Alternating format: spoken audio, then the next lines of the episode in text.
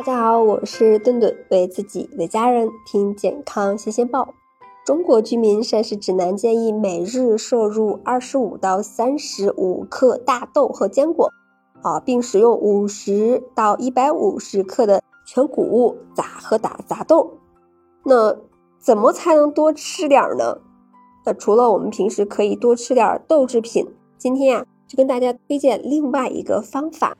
就是杂豆作为主食的一部分，那特别是对于那些不爱吃白米饭的朋友来说，那在煮米饭的时候加点豆，那口感和营养都会有所提升了。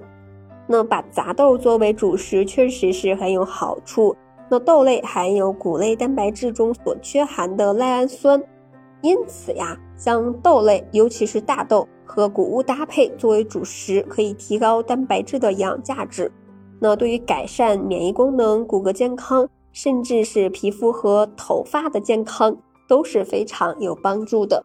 那豆类和血糖反应要远远低于谷物，这是由于除了淀粉之外，还有大量的低聚糖和膳食纤维。低聚糖没有办法在小肠中被消化和利用。那在增加饱腹感的同时呢？并不会带来糖分摄入，但是呀，它可以跟大肠中的微生物发生作用，改善肠道菌群。膳食纤维呀，也是有着饱腹而不增肥的啊类似作用，能够改善便秘，还能够降低血脂，保护血管，非常有帮助。豆类中的植物薄醇也是可以竞争性的抑制胆固醇的吸收。那除此之外呢，豆类中呀。天然含有一种酶抑制剂，那可以降低消化酶的活性，那也是有助于控制餐后血糖的。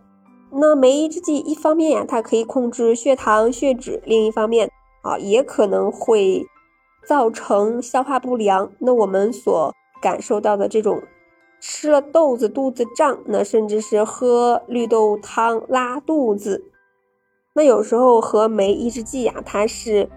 呃，有抗营养因子是有关系的，所以呀，豆子虽好，那胃肠道敏感的人就不要一次性的吃太多了。更推荐的做法就是搭配其他的谷物作为主食，发挥它对精米白面优越的这种互补作用。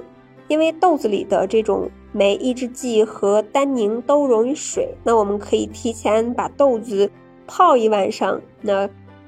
倒掉泡豆子的水，再把豆子和其他的谷物一起煮成粥，那这样豆子中的营养成分就会更好消化了。那如果没有时间提前泡，那用高压锅也是一种让豆子更好的消化的方法。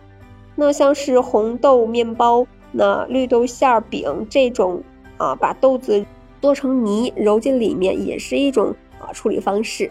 但是这种糕点里面的糖和油的含量都很高。想要降糖降脂的话，那如果不是能够明确控制用量，那还是不要用点心欺骗自己了。